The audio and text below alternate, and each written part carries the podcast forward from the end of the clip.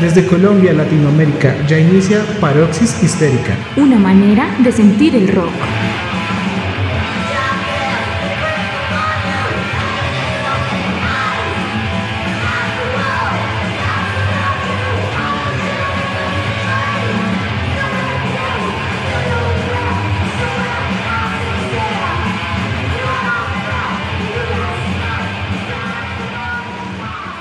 Hola amigos y amigas de esta familia histérica, espero que estén muy bien y que ojalá muchos y muchas estén vacunados y fuera de peligro al menos por un momento de esta pandemia ocasionada por el COVID-19.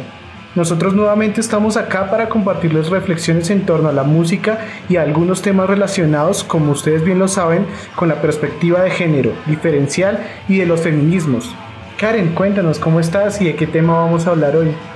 Hola Jorge, muchas gracias por tu saludo. Yo te cuento y les cuento que estoy muy bien, muy motivada con el asunto del que vamos a hablar hoy, porque cobra bastante relevancia para las luchas sociales actuales que estamos presenciando a nivel mundial y también a nivel local.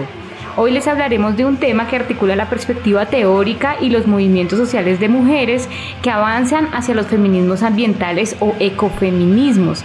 Un tema fascinante que nos da muchas luces para entender la lógica extractivista en la que actualmente estamos inmersos, pero también para pensar posibilidades de transformación y de replanteamiento del sistema económico.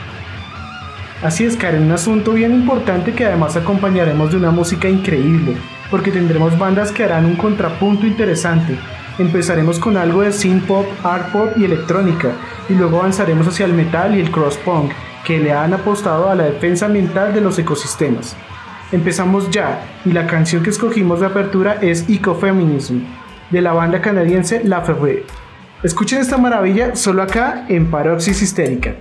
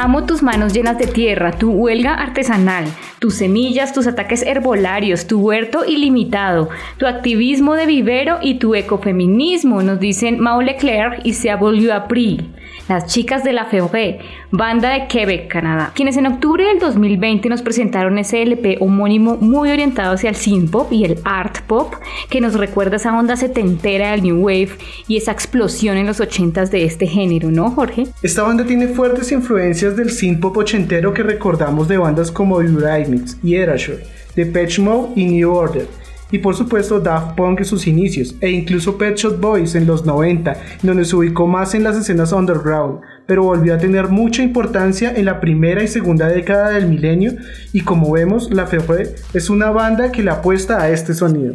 Además presentan una postura política bien contundente que va desde ese cuestionamiento de estar al margen con el intro del disco, en donde tienen una frase muy bonita que dice, actualmente estamos trabajando para el margen y los títeres tienen sed. Luego tenemos el segundo track que avanza hacia una crítica al dominio blanco y colonizador. Y llegamos a ese temazo que se llama Enfermo, que es una canción dedicada a la sensación de estar enfermo y aprender de esa experiencia de dolor. Y sobre todo admitir, como dicen ellas, que el sueño es una buena parte de la vida, así como dejarse ir en la enfermedad pues es el estado en donde uno no está perdiendo la cabeza, sino que al contrario, está más cuerdo que nunca. Karen y el disco continúa con esa canción de supervivientes, con una fuerte invitación a la lucha social seguida de ecofeminista, que como nos decías profundiza y aviva en este movimiento social. ¿Te parece si empezamos a profundizar sobre este concepto? Porque entiendo que es la conjunción entre una teoría crítica, una filosofía de interpretación del mundo y un importante sector de los movimientos sociales de las mujeres. ¿No es así, Cari? Sí, Jorge, esa articulación que haces es importante para entender que es un tema que va mucho más allá de la academia, porque este movimiento logra articular importantes luchas que desde los 70, incluso mucho antes, se puede decir que desde los 50, las mujeres han venido adelantando en defensa siempre del medio ambiente.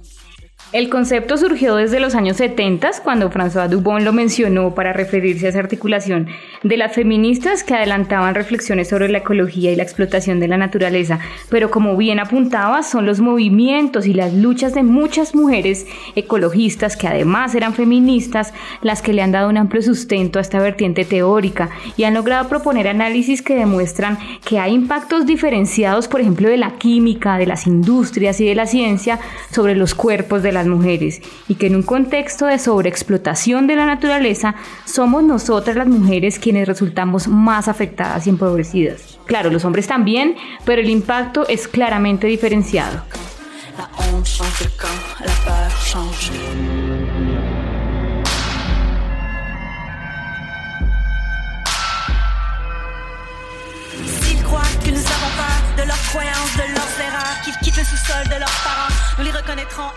Hay un caso muy emblemático de los ecofeminismos y es el ejemplo de las mujeres Chipko en la India. Mira Karen, ellas abrazaban los árboles para impedir que los talaran y así se evitaran las inundaciones y los desprendimientos de tierra, entre muchas otras consecuencias que ocasionaba la deforestación.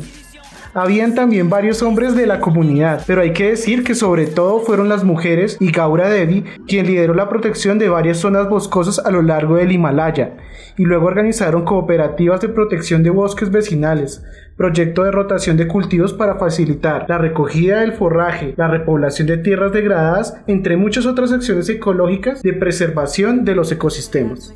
Y el legado que este movimiento de mujeres dejó para otras luchas es impresionante. Y para acompañar este asunto, escuchemos ahora la canción La Crisis de la Febre, en donde se expresan con mayor contundencia y dicen que nosotros sí que sabemos habitar la crisis porque hemos visto cómo violan la tierra y los cuerpos de las mujeres.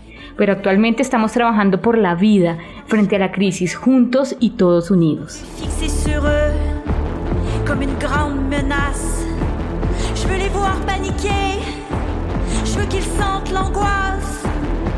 La crise et l'urgence. D'où est née notre parole?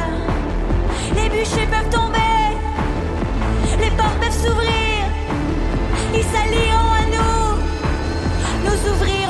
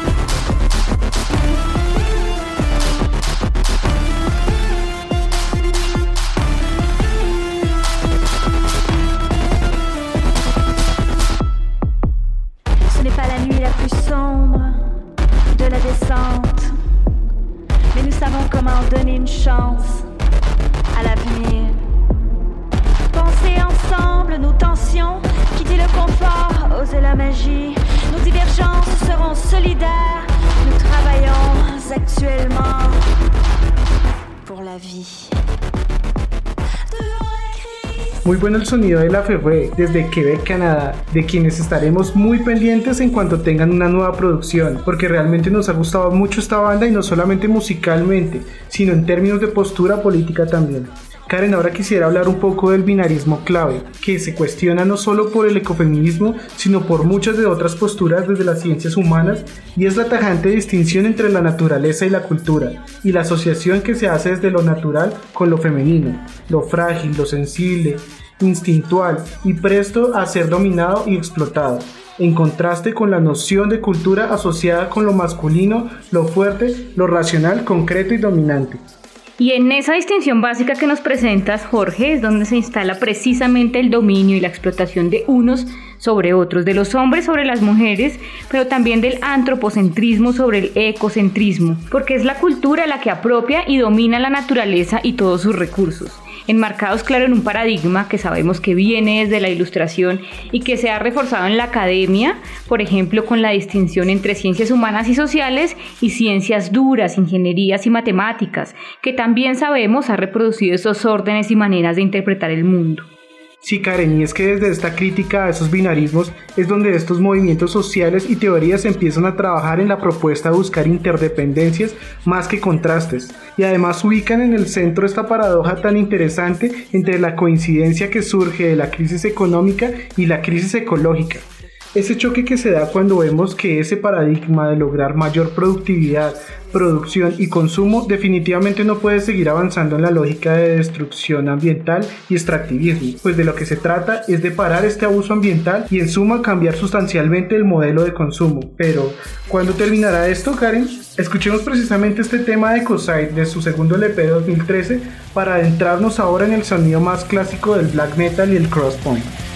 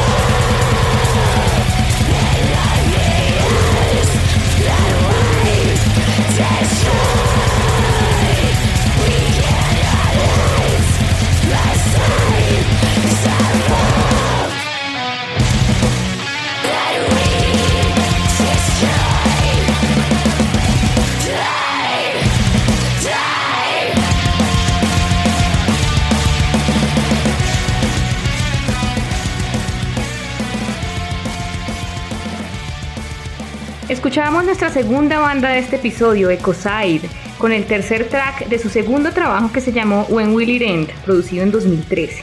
Esta es una banda de San Antonio, Texas, que estuvo conformada por Elliot Ramírez en la batería, Nick Holsworth y Brian Gordon en las guitarras, Brian Slorer en el bajo y Heidi Moore en la voz y en el violín y estuvieron activos de 2007 a 2013, por lo que desafortunadamente ya les perdimos la pista, pero igual vamos a escuchar su producción para conocer esa gran propuesta artística con una fuerte crítica ambiental que nos dejaron como legado. Revisemos ahora las distintas vertientes que tienen los ecofeminismos, porque son varios y cada uno propone demandas específicas. El ecofeminismo liberal desarrolla que hay que superar lo femenino y las ideas y cargas simbólicas que esta noción tiene y asimismo que debe integrarse de manera igualitaria en el mundo masculino de la cultura.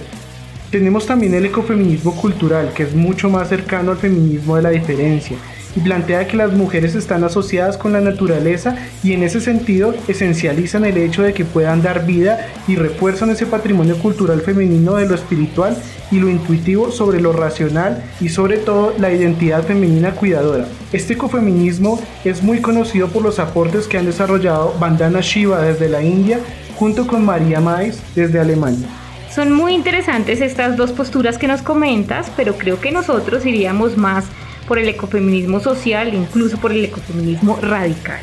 Mira, el social nos dice que no es posible pensar una conservación y un respeto por la naturaleza si seguimos explotando y manteniendo dicotomías de producción-reproducción, público-privado, rural-urbano, entre muchas otras, y que por eso es necesario construir un nuevo orden social que se fundamente en la ética del cuidado y la solidaridad. Por otro lado, tenemos el ecofeminismo radical, que vincula directamente los problemas medioambientales con la evolución del capitalismo y la explotación de la naturaleza, y además plantea una transformación feminista de la ecología política. Estas posturas le apuestan más a una lógica constructivista que insiste que la relación entre mujeres y naturaleza no se sustenta en un esencialismo como tú nos venías comentando, sino que es una construcción histórico-social que pasa por la atribución de papeles que redundan en la división sexual del trabajo, la distribución del poder y la propiedad.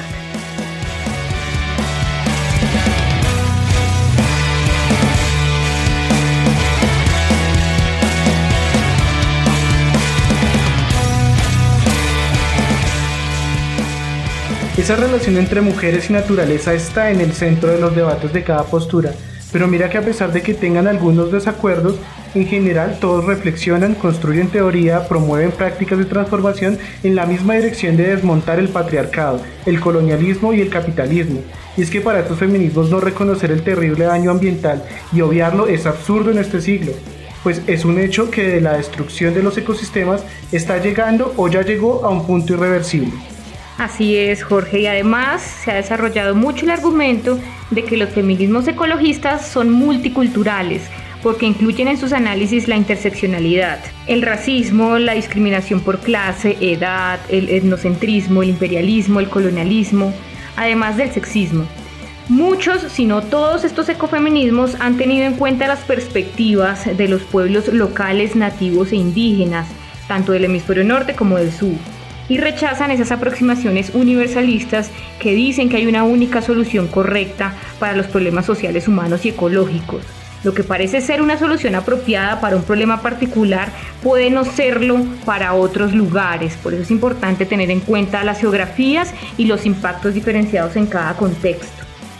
Frente a esto, Ecoside, en la voz de Heidi Moore, nos dicen, ¿te preguntas por qué tenemos estos desastres naturales? Es porque el mundo está en un estado de producción de castración, de consumo, y ese es nuestro legado moribundo. Un proverbio dice que los humanos son los únicos animales que toman y toman hasta que la tierra no tiene nada que dar, y un estudio reciente afirma que los humanos son la causa de la desaparición de la tierra.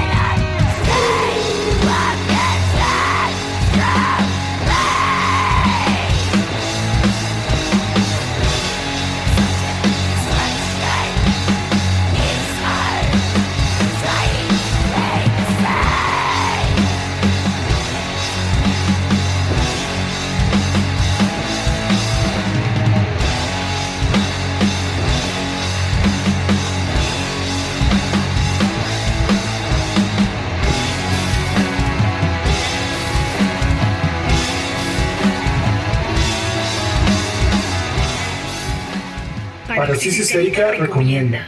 Recomendamos el libro de Rachel Carson, La Primavera Silenciosa, que con gran elocuencia cuestionaba los graves peligros del uso de pesticidas para el medio ambiente durante la Segunda Guerra Mundial y denunció la proliferación de los agrotóxicos, la contaminación de ecosistemas y las afectaciones a la salud humana. Este libro es definitivamente un clásico para la ecología y la conciencia ambiental. La primavera silenciosa de Rachel Carson.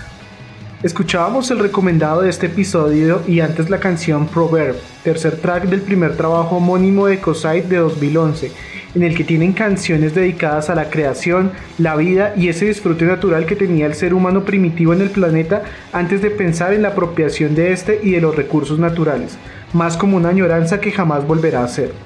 Y se articula muy bien Karen con el segundo disco de 2013 que estábamos escuchando antes, porque también nos presentaban una fuerte crítica a la explotación del medio ambiente a partir de la narración de los derechos violentados desde una postura trágica, de autodestrucción. Y mira que las artes de los discos son muy dicientes porque este último, por ejemplo, presenta un bosque de pinos completamente arrasado en monocromo y grises. Y en el anterior teníamos también una figura antropomorfa con algunos detalles de animales alrededor, también muy llamativo, porque constituyen un arte perfecta para esta música que nos está recordando permanentemente, como nos dices Jorge, el irreversible desastre ambiental que estamos experimentando y que ya parece no tener marcha atrás. Karen, quiero que hablemos de un concepto que es bien importante porque nos ayuda a entrarnos en otro análisis. Yo tengo que decir que lo conocí por una de mis bandas favoritas, Carol Decapitation, porque tienen un disco que se llama The Anthropocene Extinction y su tema Manufacturer Extinct afirma que la historia del ser humano se quema en sus propias páginas. Con este temazo en mente les propongo que hablemos del Antropoceno, que se entiende como la era geológica en la que el ser humano se convirtió en una fuerza de transformación con alcance global y geológico, que es muy grave porque transpusimos como especie cambios bruscos e irreversibles que se evidencian en factores de alarma como el cambio climático que llega a umbrales de peligro, la pérdida de la biodiversidad, las altas tasas de extinción de especies y los cambios biogeoquímicos en los ciclos de agua, del fósforo, del carbono, etc. Y hay un dato interesante que nos dan Anna Singh y Donna Haraway. Ellas afirman que ya se han dado cinco grandes extinciones en el mundo, una fue la de los dinosaurios, que fue causada por factores externos, pero lo común de esas extinciones era que quedaban áreas de refugio bastante amplias y la Tierra tenía una alta capacidad de recuperación y adaptación. En ese sentido, lo más crítico del antropoceno es que también ha potenciado la destrucción de espacios y tiempos de refugio para cualquier organismo, tanto animales, plantas como seres humanos, por la magnitud, pero también por la rapidez de los cambios. Y en ese sentido, ellas plantean que más que una era geológica, el antropoceno es una bisagra que nos hace reconocer y entender que lo que viene para el futuro no será como lo que vino antes, puede ser mucho peor. Esto me hace pensar en Pain, tercer track de esa banda que veníamos escuchando llamada Ecocidio, que es lo que estamos ocasionando en el planeta.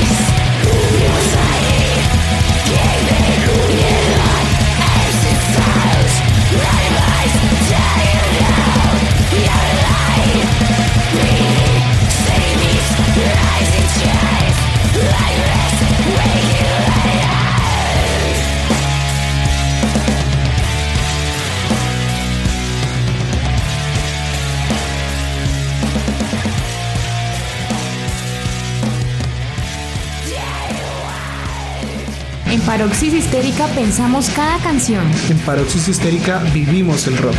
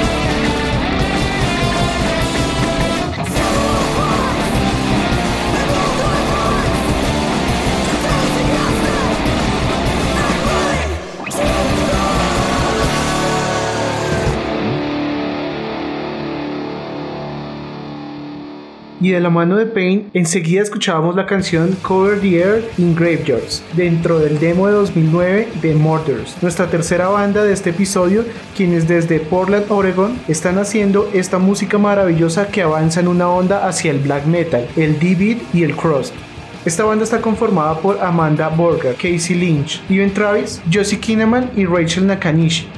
De 2013 tenemos su primer disco y único LP que hemos conocido hasta el momento, The Last Thing You Will Ever See, que reúne 8 tracks de muy buena calidad y también supimos que en 2011 lanzaron el EP The Gate y a partir de ahí no tuvimos más noticias, pero sabemos que siguen activas.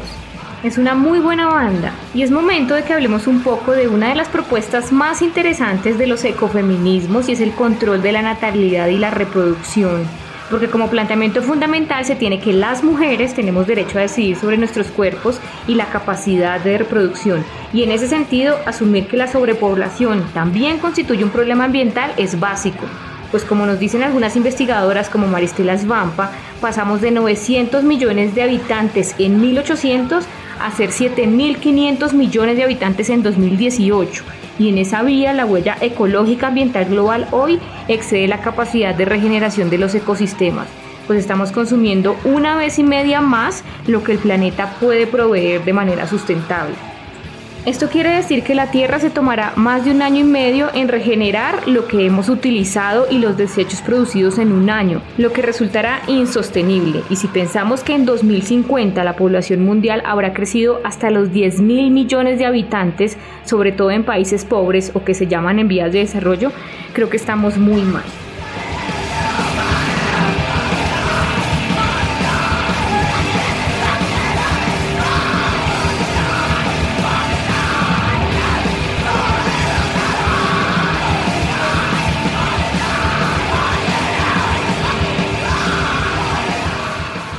La frase del día. De persistir el actual sistema de consumo, se calcula que para 2030 necesitaríamos el equivalente a dos planetas Tierra para mantener a la humanidad. Maristela Svampa. Qué buena información esta que nos daba la frase del día y nos invita a parar ya esa lógica de consumo desmedido que se vuelve un círculo vicioso de compra, desecho y descarte en ciclos cada vez más cortos. Sabemos que todo esto inició con la industria de automóviles, pero ahora es más evidente en todo lo que compramos. Por ejemplo, nos están vendiendo productos que ya están programados para fallar en un tiempo específico, como los electrodomésticos, los computadores, los teléfonos móviles Casi todo y lo que aún sigue sirviendo lo descartamos porque nos parece obsoleto o anticuado. La industria textil y de la moda también es una de las industrias más contaminantes del planeta por el poliéster y las fibras que no son biodegradables. Y si hablamos de alimentos, Jorge, y toda la industria de transgénicos, semillas alteradas, monocultivos como la soya y el aceite de palma africana que se están produciendo en el mundo, se abre otro panorama que también pone en riesgo la vida y la salud de animales, plantas y ecosistemas completos. Así es, Karen, me recuerdas mucho también a los monocultivos de Montes de María aquí en Colombia. Por eso la apuesta de este podcast es hacia el reuso, la posibilidad de descartar lo menos posible los aparatos y electrodomésticos, pues en la medida en que podamos reutilizarlos o transformarlos, estamos contribuyendo a dejar una huella ecológica que aunque ustedes no crean, sirve mucho como apuesta ética y política apuesten por el reuso de prendas para no contribuir más al exagerado consumo que nos ha venido de la industria textil. En lo posible creemos huertas y cultivos y bueno, creo que hay muchas posibilidades para ser más conscientes y aplicar realmente transformaciones que ayuden al planeta desde una lógica del no consumo. Claro que sí, Jorge, y la invitación también de varias ecofeministas y de los movimientos sociales que luchan por el cambio de paradigma es asumir el problema ambiental desde una mirada holística y sistémica que vaya más allá de un ítem de responsabilidad social de una empresa, de una pretendida idea de día verde o día sin carro, incluso más allá de una política pública o de una dimensión más de las luchas sociales. El asunto es bastante complejo y convoca a perspectivas integrales inter y transdisciplinares, decididamente radicales, que realmente protejan la vida en la Tierra, entendiéndola en toda su diversidad, integridad y multidimensionalidad. Como la firma Bandana Shiva, Debemos transitar hacia una democracia de la tierra, en donde la seguridad de la gente no se puede basar en presupuestos militares, sino en seguridad ecológica, económica, cultural y política. articulado a lo que menciona Pablo Solón sobre los derechos de la madre tierra, que también les recomendamos que lean porque aclara mucho la importancia de que cambiemos ya este paradigma. Damos agradecimientos especiales a Luis Fernando Gómez por colaborarnos en la curaduría musical y a Alejandra Salamanca por la propuesta gráfica que creó para este y los demás episodios. A H. Ortiz, por supuesto, por las reflexiones compartidas y por su proyecto de Sucata Cuánchica, que desde Sao Paulo aporta el no descarte de objetos y materiales y al reuso creativo. Nos, vemos en otro episodio de este paroxismo histérico. Sentir, Sentir, vivir, vivir, leer, leer, compartir, compartir, mediar, mediar, reconocer, reconocer, posar. posar. Paroxis histérica es Una manera de amar el rock.